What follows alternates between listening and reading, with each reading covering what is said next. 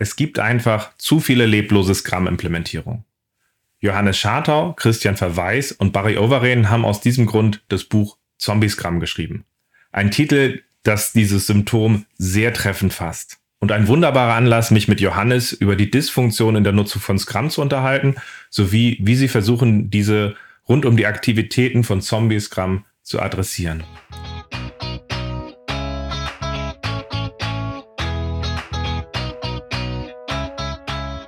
Scrum ist einfach zu verstehen. Die Krux liegt in der Anwendung für deine Zwecke in deinem Kontext. Der Podcast Scrum Meistern gibt dir dazu Tipps und Anregungen. Moin Moin, herzlich willkommen zu einer neuen Folge in meinem Podcast Scrum Meistern. Ich bin sehr froh, dass der Johannes Scharter heute da ist und der hat sogar mit anderen zusammen ein wunderbares Buch geschrieben, das heißt Zombie Scrum und deswegen sprechen wir heute. Schön, dass du da bist. Hallo Ralf, schön, dass ich da sein darf. Genau.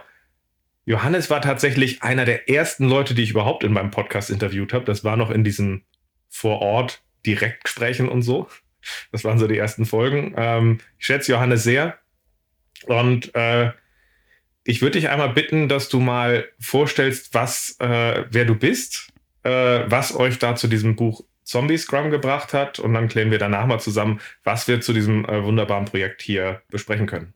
Gern. Also ich wohne in Norderstedt, fast in Hamburg. Ich arbeite hauptsächlich in Hamburg für die Firma Holisticon, mache alles rund um das Thema Agil. Äh, mich interessiert einfach, wie schaffen wir das, effektiver zusammenzuarbeiten. Und da sind agile Methoden halt die Dinge, die ich gerne benutze, äh, aber halt immer mit dem Fokus darauf, was bringt eigentlich tatsächlich Erfolg.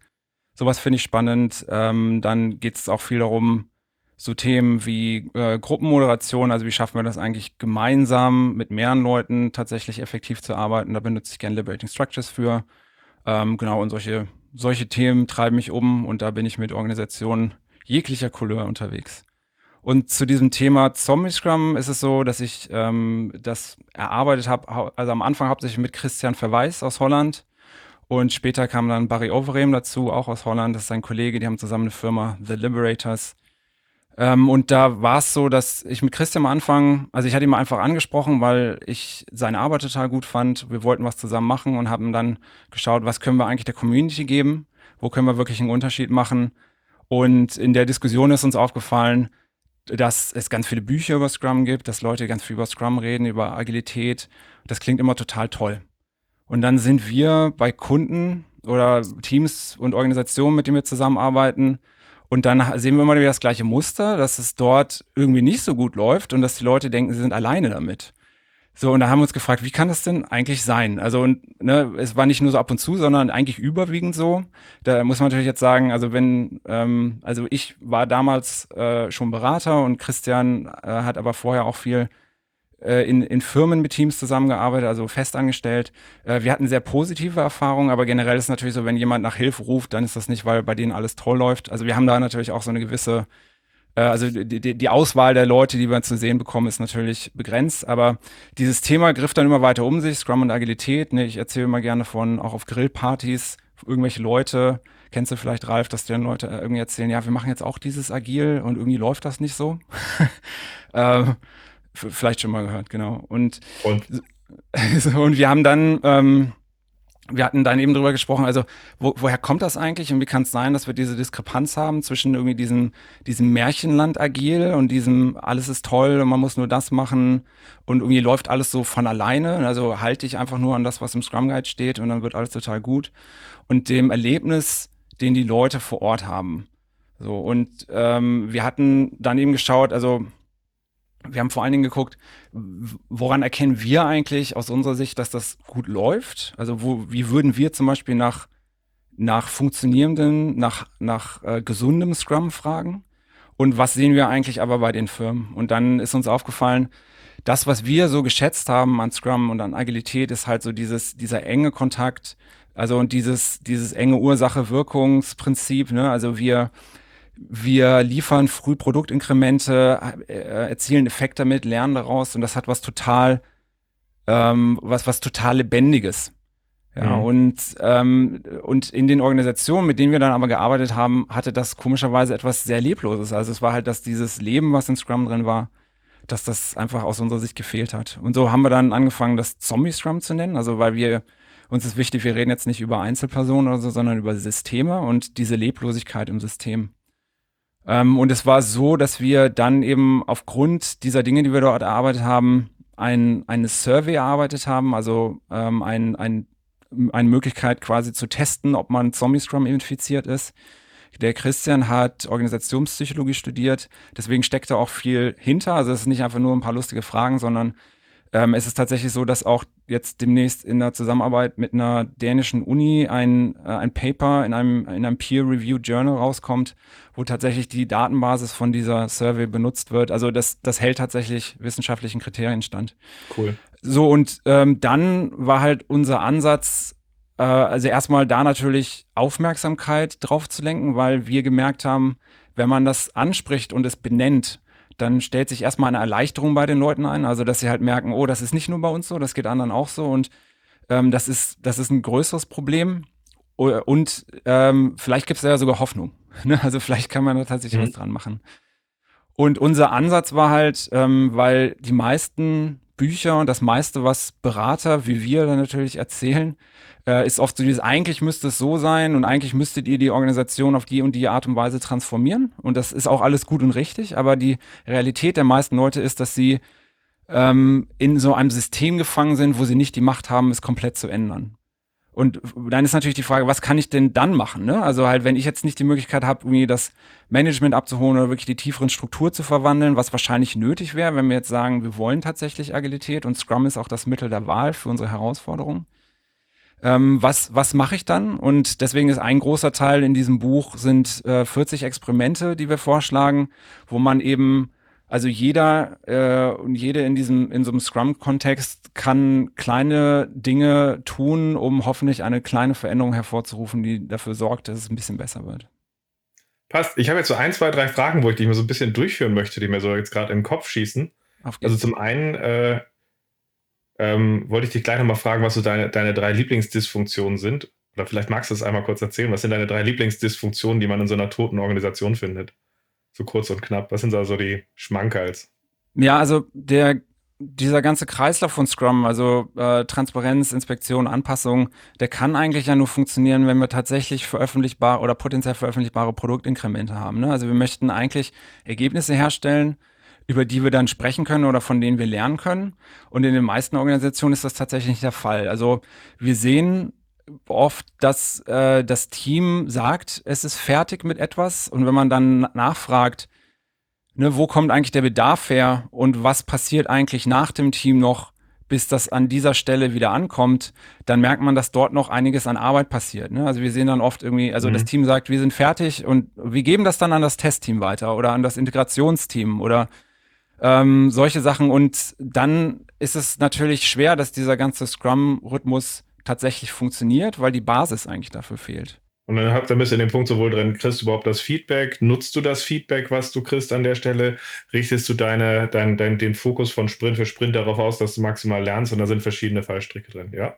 Genau, und ähm, wir sagen halt immer, die Kehrseite davon ist dann sozusagen äh, auf der anderen Seite der Wertschöpfungskette, äh, wer sind eigentlich tatsächlich die Stakeholder. Also der Scrum Guide definiert das Wort Stakeholder nicht.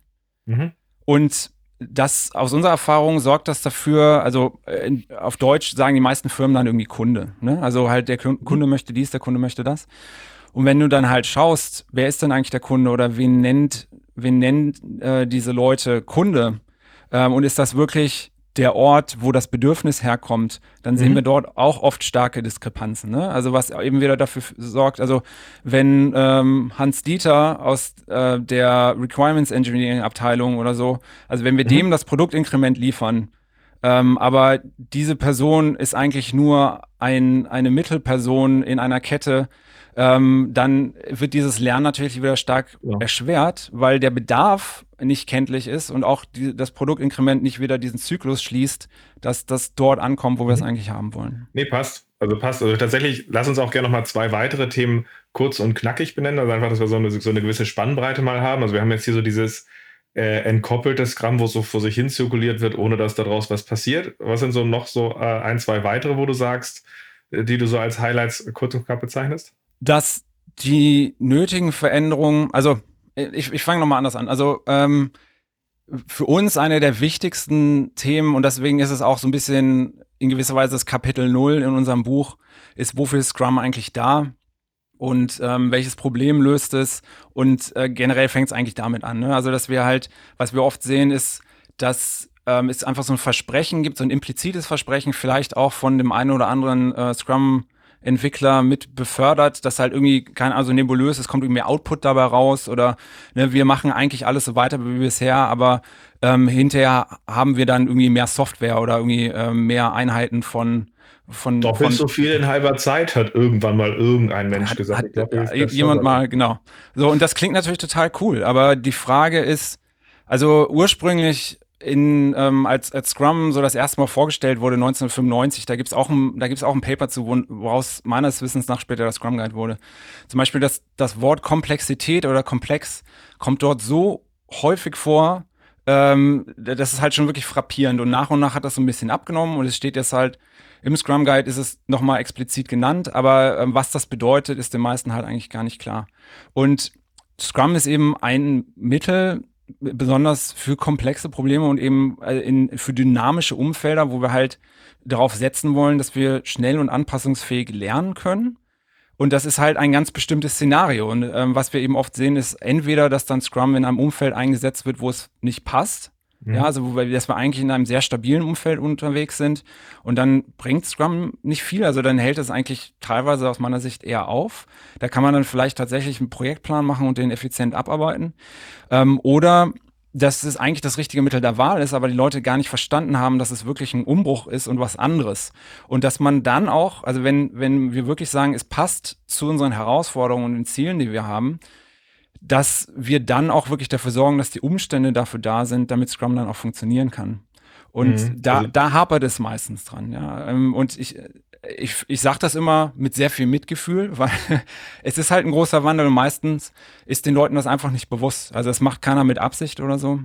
Ähm, aber wir haben dort oft eine große Diskrepanz und das sorgt dann dafür, dass, aus, wie gesagt, aus unserer Sicht dann eben diese Leblosigkeit stattfindet. Ja, also erstmal muss man auch sagen, jeder Mensch hat eine gewisse äh, Resistenz oder eine gewisse Schwierigkeit mit Wandel. Also ich erinnere mich daran, dass wir bei einer Konferenz oder Unkonferenz äh, bei der, äh, ich glaube, die ist Co-Create, ähm, Katrin Jens und noch ein paar andere hier aus Hamburg hatten die mit organisiert an der Stelle. Relativ schön und ein Bekannter hatte halt Kontakte ins Kanzleramt und dann hatten wir einen unterm Staatssekretär und wir sind da rein mit viele mit dem, mit, mit diesem Wunsch, die müssen auch mal mehr digital, Innovation, agil und so werden. Und der hat uns dann halt einmal relativ schön abgeholt. Ich fand das relativ schön, wie er es gemacht hat. Man könnte es auch abgekocht nennen. Wir sind, viele sind reingegangen mit, wäre schön, wenn wir das mal mehr machen mit Stabilität ist in den Trumpschen Zeiten auch mal ganz nett. Äh, es war für mich relativ interessant zu beobachten, weil meine Frau ist Bundesbeamtin. Äh, mhm. Das heißt, äh, ich habe da einen gewissen Wissensvorsprung gehabt vor den anderen. Ich sage nicht, dass ich besser bin. Ich sage nur an der Stelle gewisse Sachen, was so einen preußischen Beamtenapparat in verschiedenen Arten auszeichnet, was der über Jahrhunderte entwickelt hat. Da ja. ist nicht nur Schlechtes dabei, da ist ja. halt eben auch viel Gutes dabei. Und das halt so zu erleben, jeder hat, wenn etwas fundamental anderes kommt, eine gewisse Change-Reaktion, die dazugehört. Wenn wir sie anerkennen an der Stelle, können wir damit halt eben halt auch anders umgehen. Und wenn wir sie ignorieren, dann wird es halt beliebig lustig und äh, bei einem Durchlauferhitzerprozess aller Wasserfall irgendwo in die Mitte einen Kringel zu malen und dann alles andere weiterzumachen, ist halt schmerzhaft. Und ich glaube eben auch, dass eine der Kompetenzen unserer Zeit diese Unterscheidungsfähigkeit ist, wo passt was. Ne? Also, dass wir ähm, nicht einfach hingehen und sagen, wie äh, agil ist das neue Richtige und das, was ihr bisher gemacht habt, ist das falsche Alte, sondern eine Perspektivenerweiterung und diese Unterscheidungskompetenz vermitteln, dass Leute wirklich entscheiden können, was ist denn unsere Umwelt, was wollen wir darin erreichen und ähm, welche, mhm. welche Mittel wählen wir dann, die auch dazu tatsächlich passen. Ja. So, wenn wir das halt nicht tun, dann aus meiner Sicht gibt es dann viele Probleme. Genau. Aber jetzt haben wir so ein, zwei äh, haben wir so, so erste Schmankerls benannt von den Dysfunktionen. Ihr sagt, die habt ihr gesehen, die halt auch zu dieser Bezeichnung von Zombie-Scrum geführt haben. Du hast aber äh, eben auch was noch anderes Spannendes gesagt. Viele externe agile Coaches gehen in Firmen rein und malen vor allem so ideale Bilder hin. Ähm, du kennst mich ein bisschen, ich habe mich da nicht so ganz drin wiedergefunden an der Stelle. Mich entsetzt das immer wieder, wenn ich von diesen Idealbildmalereien höre. Aber magst du noch einmal ausfüllen, wie, die, wie, wie dieses, dieses Anti-Szenario aussieht, wie Leute äh, in Firmen mit idealistischen Bildern versuchen, etwas zu erreichen und wie das zu Dysfunktion führt. Magst du da noch mal einfach so ein paar Sätze zu sagen? Aus meiner Sicht fängt es eben damit an, dass wir mit den Leuten eben diesen Schritt zurück vor agil machen und gucken, was ist euer Umfeld, was sind eure Herausforderungen und dann eben schauen, was tut Agilität und wie passt das zu dem, was wir dort besprochen haben.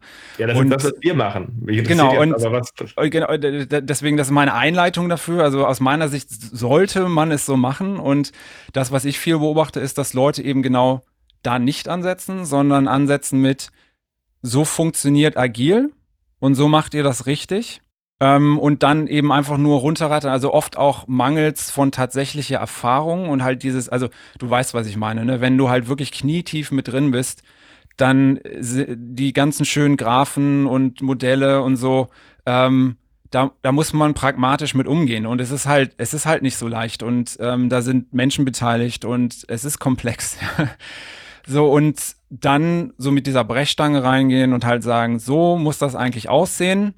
Dann am besten noch die, die Widerstände nicht ernst nehmen und halt irgendwie sagen, also nicht damit arbeiten und gucken, warum möchten dort vielleicht Leute nicht mitgehen oder warum gibt es denn vielleicht Kritik? Vielleicht ist der ja berechtigt, vielleicht können wir damit arbeiten und vielleicht kann das ja irgendwie uns dabei helfen, diesen Wandel voranzutreiben, sondern das am besten abkanzeln und sagen, ähm, nee, also äh, ihr, ihr, müsst, also so wird's richtig gemacht ähm, und wenn ihr das nicht macht, dann ist das halt falsch und am besten dann auch früh rausgehen und sagen, ich kann jetzt hier nicht weiterhelfen, weil irgendwie die Firma nicht so weit ist oder so. Aber, das, aber am liebsten mag ich dann, dass erst die Leute disqualifiziert werden oder dass man auch sagt, Scrum kann man nur mit sehr erfahrenen Leuten machen, anstelle dass man sie hinführt, wie man diesen Rahmen in einem passenden Kontext sinnvoll benutzt und es dann halt auch wirklich diese Orientierung gibt, dass Leute sich unglaublich schnell auch wieder finden können, um weiterzugehen, halt zu sagen, ich habe die total überfahren, ich habe da total auch Widerstände hervorgerufen und zu sagen, ja, scheint hier wohl nicht zu sein, ihr seid wohl noch nicht so weit, anstelle dass man sich fragt, was hast du da eigentlich gerade gemacht? Ja, ich habe das leider halt schon öfter gesehen und also ich äh, habe öfter auch mit Firmen gearbeitet, wo dann schon jemand drin war und so vorgegangen ist.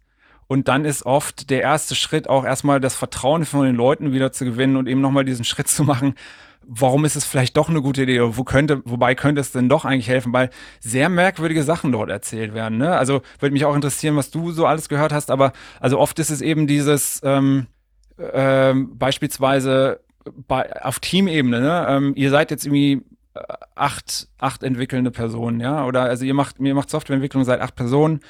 Ähm, wir, wir kürzen euer Team. Ein, einer von euren Entwicklern wird jetzt noch Scrum Master aber ihr werdet hinterher trotzdem deutlich schneller sein, weil dieser Scrum Master wird euch so viel besser machen, äh, dass ihr, dass ihr hinterher ganz viel mehr liefert. Mhm. Und dann ist das schon, äh, schon das erste, wo die Leute denken, irgendwie kann das ja nicht so ganz stimmen. Dann ist es, dass dieses Output also dieser Output, über den Leute reden, der wird eigentlich gar nicht irgendwie klar gemessen. Ne? Also es geht, äh, gibt jetzt keinen wirklich keine Kennzahlen, der wir kennen können, ob sich dort tatsächlich was dran tut.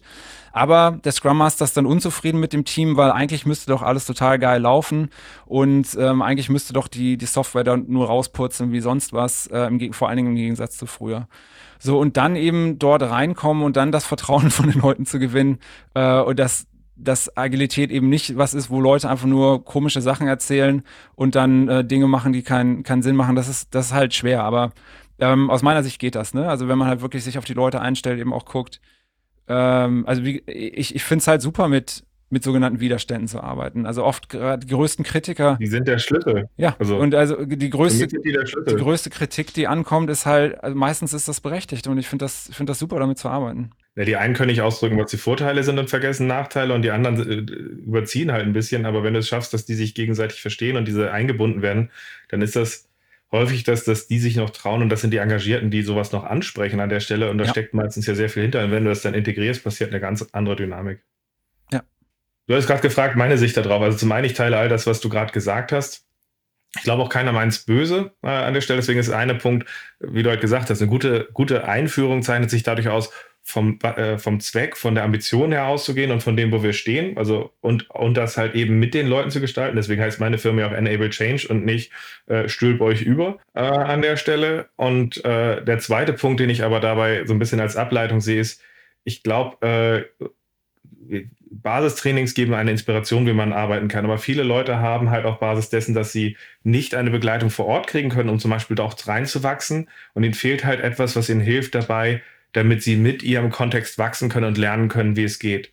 Und wir haben sehr viele Leute, die, diese Leute, die das machen, die sind da hoch engagiert und haben sich auf ein paar Dysfunktionen mit einer komischen Konformität zu einem äh, Scrum Guide, der vieles von dem, was sie da sagen, gar nicht sagt, und sagen, der Scrum Guide sagt. Und ich frage dann, der spricht ganz schön viel für zwölf Seiten. ähm, das ist das eine, was passiert. Und ich nehme bei denen halt aber auch sehr viel wieder wahr, nicht sie zu stark zu kritisieren, sondern was können wir ihnen anbieten? Weil viele sind in so einer Schleife drin aus ihrer Unsicherheit, probieren sie ganz viele Sachen aus und weil sie zum Beispiel in jeder Retrospektive immer wieder irgendwas anderes machen und überall neue Sachen nehmen, sind sie sehr unsicher und donnern dann noch mehr in diesem Kontext auf die Leute drauf und sind in einer Todesschleife, indem sie immer wieder ganz viel ausprobieren. Leute fahren dabei sauer, sie sagen, okay, jetzt müssen wir wieder den Namen tanzen. Ähm, und sie sind total unsicher und verlaufen sich dabei, ist so mein Eindruck. Das ist das, und das ist auch der Grund, warum ich zum Beispiel jetzt mein Online-Programm für, äh, für Scrum Master, die sich weiterentwickeln wollen, so aufgebaut habe, dass im Zentrum dabei Application Calls stehen, indem man halt wir aus Fallbeispielen strukturiert diese reflektieren und lernen, wie finde ich neue Ansatzpunkte, wie ziehe ich das Spiel in die Breite und wie schaffe ich meinen Weg zu finden und meine Mittel darauf zu wirken, weil dieses unstrukturiert mit allem, was ich irgendwo mal gehört habe, hektisch auf Leute draufzuhauen, verwirrt sie, irritiert sie und diskreditiert dich. Und da muss man halt einfach auch Wege finden, wie man dazu besser agiert. Und da brauchen viele halt auch einfach einen Zugang. Ich versuche es ein bisschen über einen Podcast, ich versuche es über solche Online-Programme, und ich sehe es nicht als hilfreich an, dass die Leute einfach nur zur Konferenz gehen und wie Junkies sich noch mehr, geil, ich habe jetzt nochmal die Methode gelernt und die dann nochmal auf die Leute drauf donnern und dann Mitarbeiter wie Versuchskaninchen behandeln. Also. Mhm. Ich, ich das glaub, ist so das, was bei mir noch dazu kommt. Genau, und also ähm, aus dem Grund ist, fangen wir eben auch in diesem Buch an, vor allen Dingen damit, wofür ist das, also was ist der Zweck von Scrum? Und also aus meiner Erfahrung, ich bin oft überrascht, wie wenig Leute auch, die eben in der Scrum Master Rolle sind oder irgendwie agile Begleitung machen oder so, da wirklich tief drüber reflektiert haben und eben, also bei, bei allem, was man tut, finde ich immer wichtig, auch abzugrenzen, was sind so wo ist das Ding, was ich dort benutze, wo ist das besonders gut, wo sind aber auch die Grenzen davon, also weil nichts ist irgendwie perfekt und ein universelles Heilmittel oder sowas. Und, und das halt auch aufzuzeigen, ne? also wie halt beim, beim guten Arzt, da möchte ich halt auch, wenn, wenn der mir sagt, kann ich nicht, Sie müssen zu jemand anders gehen, anstatt halt irgendwie fahrlässig rumzudoktoren, ja, und ähm, wie gesagt, ich glaube, das ist halt eine der großen Kompetenzen unserer Zeit, gerade diese Unterscheidung in welchem Umfeld befinde ich mich, äh, was habe ich für eine Wahl von den Mitteln, wie kriege ich da äh, eine, eine gute Übereinkunft her. Ja, aber das heißt, wir haben jetzt äh, einmal darüber gesprochen, sowas, was, was der Sinn ist und woraus ihr das Buch motiviert habt. Wir haben über einige Dysfunktionen gesprochen, die, die, die so ein bisschen auch diese Initialzündung davon waren. Wir haben auch darüber gesprochen, was so Anti-Patterns sind, dass gut gemeint dort Prozesse ausgerollt werden, anstelle sie als Hilfsmittel zu benutzen. Ich sage immer, Scrum ist für mich der Hammer. Und damit meine ich nicht, dass es toll oder schlecht ist. Ich meine damit, es ist ein Werkzeug, was ich benutzen kann und genauso sollte ich es nutzen. Und der, der andere Phrase, die ich dazu gerne benutze, ist, wenn sich ein Lehrling im ersten Lehrjahr mit seinem Hammer, Hammer auf den Daumen haut an der Stelle und dann dem Meister sagt, dass mit diesem äh, Hammer, das mit diesem Scrum, das haben wir probiert, das ist nichts. Der wird auf dem Bau der einfach nur ausgelacht dafür und man muss halt gucken, natürlich hat Scrum sich in bestimmten Kontexten bewährt, in anderen nicht. Aber wenn es nicht funktioniert, muss man sich auch fragen, war es denn der richtige Kontext und war es die richtige Art, wie wir es genutzt haben? Und diese Professionalisierung fehlt mir manchmal. Ja. Auf jeden Fall. Aber wir haben jetzt, wir haben jetzt also ein bisschen auf diese Dysfunktion geguckt. Wir haben, wir haben auch angesprochen, äh, dass es spannend ist, sich nochmal euren Survey anzugucken, zu sagen, äh, gibt es mehr Input für Leute, aber der ist auch gut zur Reflexion, wenn ich das richtig verstanden habe. Ja, also, ähm, und wie gesagt, das Ding ist sehr datengetrieben. Also wir hatten vorher, ich glaube, also mindestens doppelt so viele Fragen, wo Christian halt wirklich dann nach und nach einiges rausgestrichen hat, weil er halt gesehen hat, das misst das und da, dort gibt es Korrelationen und ähm, do, dort doppelt sich etwas. Und wir bieten das einfach gratis an, weil ähm, wir auch in Zukunft noch datengetriebener arbeiten möchten. Ähm, zum Beispiel mit den Experimenten, die wir vorschlagen. Wir möchten gerne als nächstes eine Community aufbauen, wo es darum geht, ähm, für vier Themenbereiche, die wir in diesem Buch aufzeigen, ähm, schlagen wir jeweils immer Experimente vor und dann wollen wir halt auch gucken, was macht denn tatsächlich einen Unterschied. Also halt einmal vorher messen ähm, und dann, äh, dann auch gucken, hat sich danach tatsächlich dort was getan über einen gewissen Zeitraum. Mhm. Ähm, und dann können sich auch da Teams und Einzelpersonen ähm, wirklich reflektieren und das als Möglichkeit nutzen, zu schauen, wo es Verbesserungsbedarf gibt. Was bietet eure Community da an, was du momentan zum Beispiel in den freien Events und den freien Communities vermisst? Ganz ehrlich, also gerade ich weiß, dass Messbarkeit nicht so ein Lieblingsthema ist von vielen Leuten, weil es, es klingt dann oder es riecht so oft nach, nach diesem traditionellen weiß nicht, KPIs oder, ne, du, du weißt was, also halt so traditionelles Management-Denken oder so. Aber ähm, ich, ich finde das wichtig, auch nicht einfach nur Sachen zu behaupten und irgendwie zu sagen, das ist gut, sondern auch zu gucken, hat das wirklich einen Effekt? Also äh, ich weiß nicht, wie eine andere Basis Leute. Für das Gespräch, also durch, die, durch, durch, durch zum Beispiel Orientierung an sowas wie diesem Survey, eine Basis für das Gespräch schaffen. Das ist ein Problem, was hier wiederholt aufkommt. Wie geht man damit um und wer jetzt was ausprobiert hat, wie war der Effekt? Genau. So, wir arbeiten ja sonst oft im agilen Bereich hoffentlich auch so Outcome getrieben und, und schauen, ne, eigentlich, welchen Effekt wollen wir erzielen. Aber ich finde es sehr lustig, wenn das dann in der agilen Community eigentlich nicht gemacht wird, sondern einfach nur, das ist gut und das macht Dinge besser. Aber, aber was ist denn eigentlich der Effekt? Und also, wo hilft das wirklich dabei? Und mir wäre es halt wichtig, dann auch auszusortieren und halt zu sagen, wir haben einfach gemerkt, gewisse Dinge, die klingen erstmal gut, aber in der Realität bringen die gar nicht so viel. Und dann, dann, ich möchte das nicht weiter vertreten. Also ich möchte tatsächlich Dinge machen, die gut funktionieren und die Leuten helfen, weil sonst ist es Zeitverschwendung.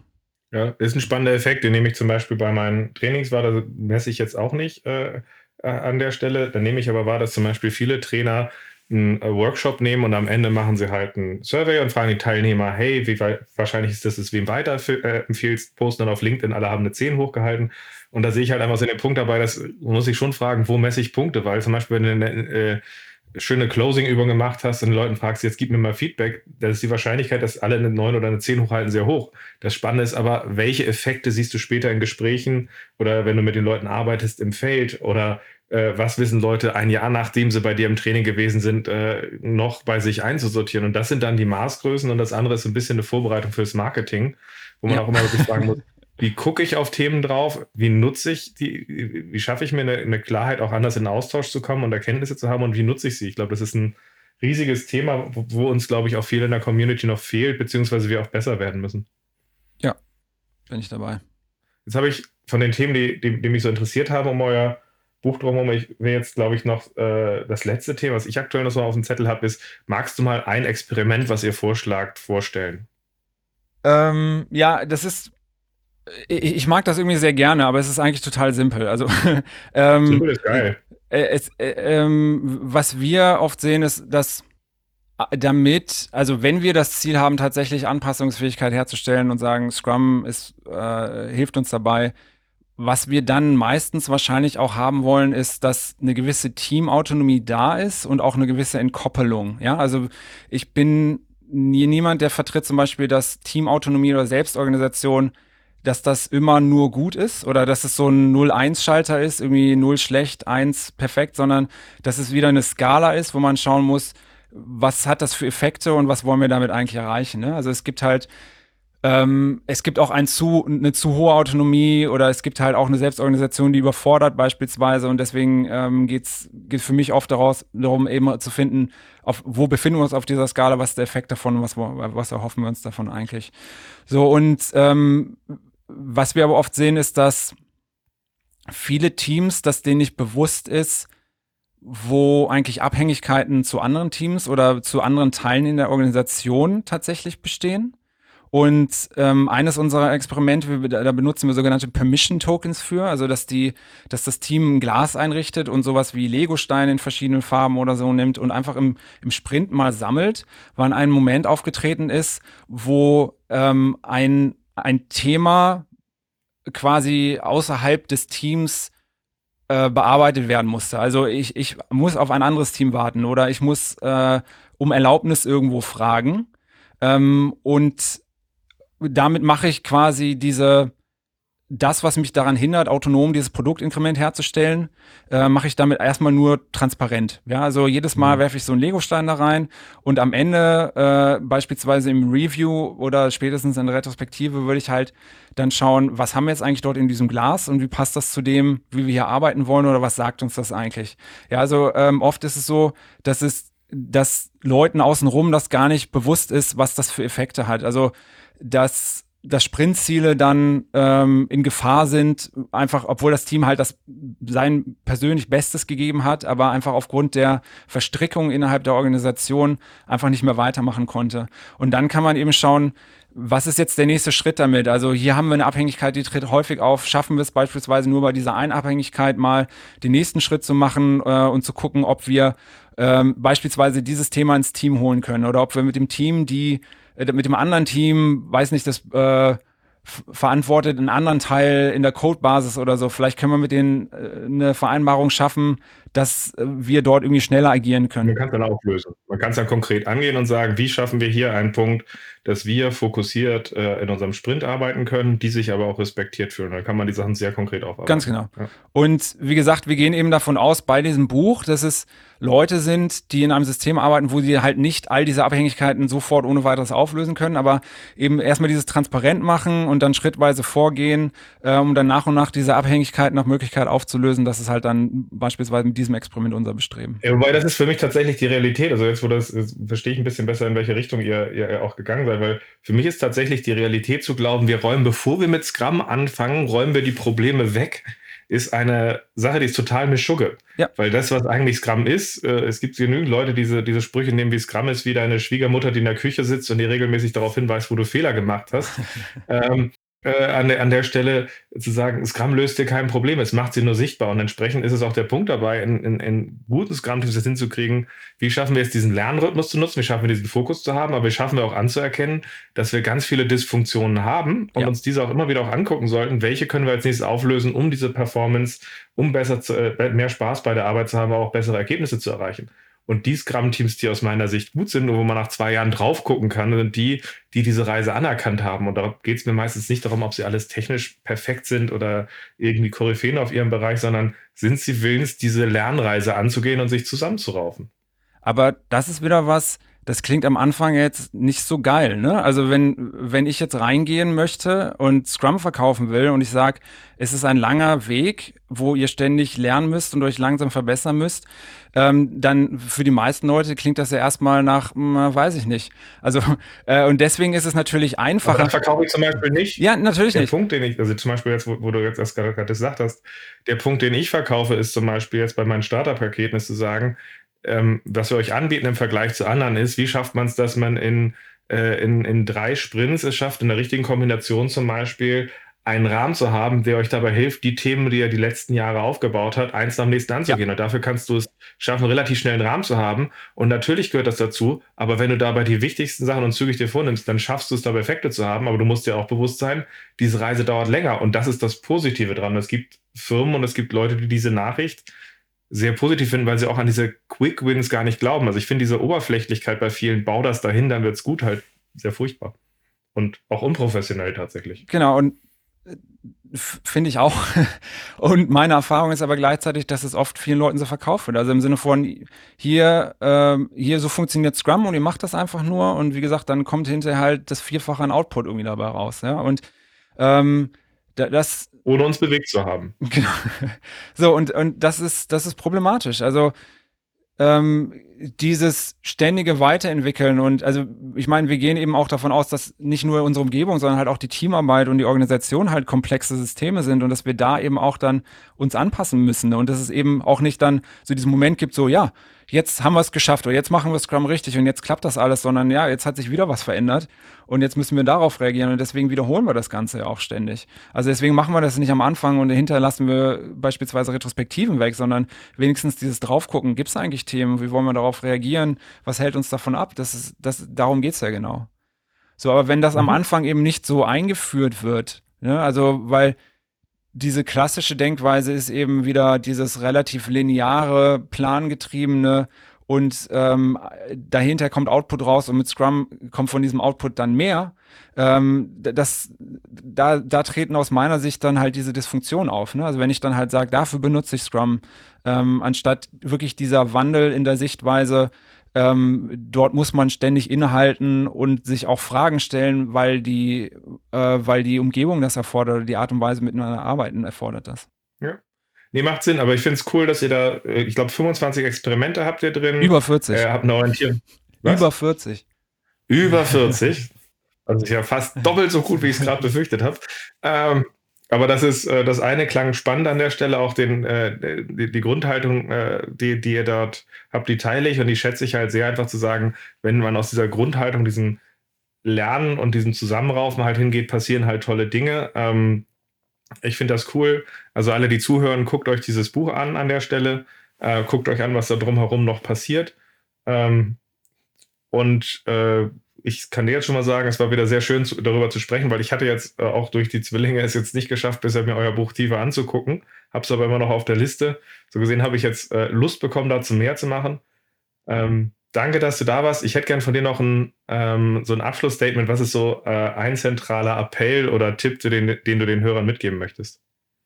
Habe ich ja, also habe ich vorher mal lange drüber nachgedacht, weil ich weiß, dass du diese Frage gerne stellst und es gibt so viel, aber ähm, es, es geht auch sehr in die Richtung von dem, was wir schon besprochen haben, aber mir ist es, also was ich tatsächlich mit Leuten auch trainiere, mit denen ich arbeite, ist, wie schaffe ich es tatsächlich, mit anderen Menschen so effektiv zu kommunizieren, dass sie auch einen Sinn darin helfen, mit mir gemeinsam Problem anzugehen ähm, oder äh, ja in eine bestimmte Richtung zu gehen. Also was ich oft beobachte, ist sowas wie, ähm, ja, wir machen Scrum nicht richtig.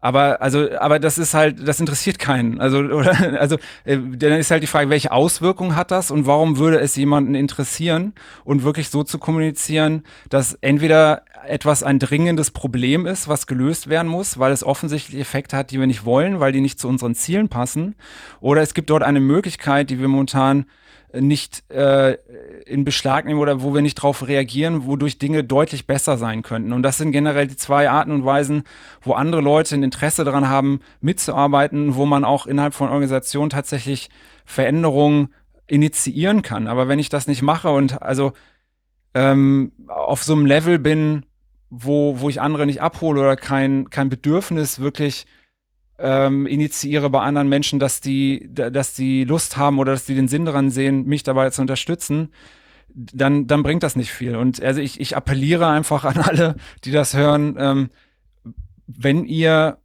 das Gefühl habt, es gibt ein Thema und keiner hört euch zu, dann geht mal wirklich diese Schritte durch und schaut, was ist denn eigentlich das Problem oder was ist die Chance, die hier auf dem Tisch liegt? Ähm, was passiert, wenn wir nichts dran machen? Und wenn ihr auf der Basis mit anderen Leuten redet, dann findet ihr wahrscheinlich deutlich mehr Gehör. In diesem Sinne, das war ein wunderbarer Austausch mit Johannes Schartau zum Thema Zombiesgramm. Spannend, was da noch alles kommt. Ich hoffe, wir hören uns bald wieder. Auf bald. Danke.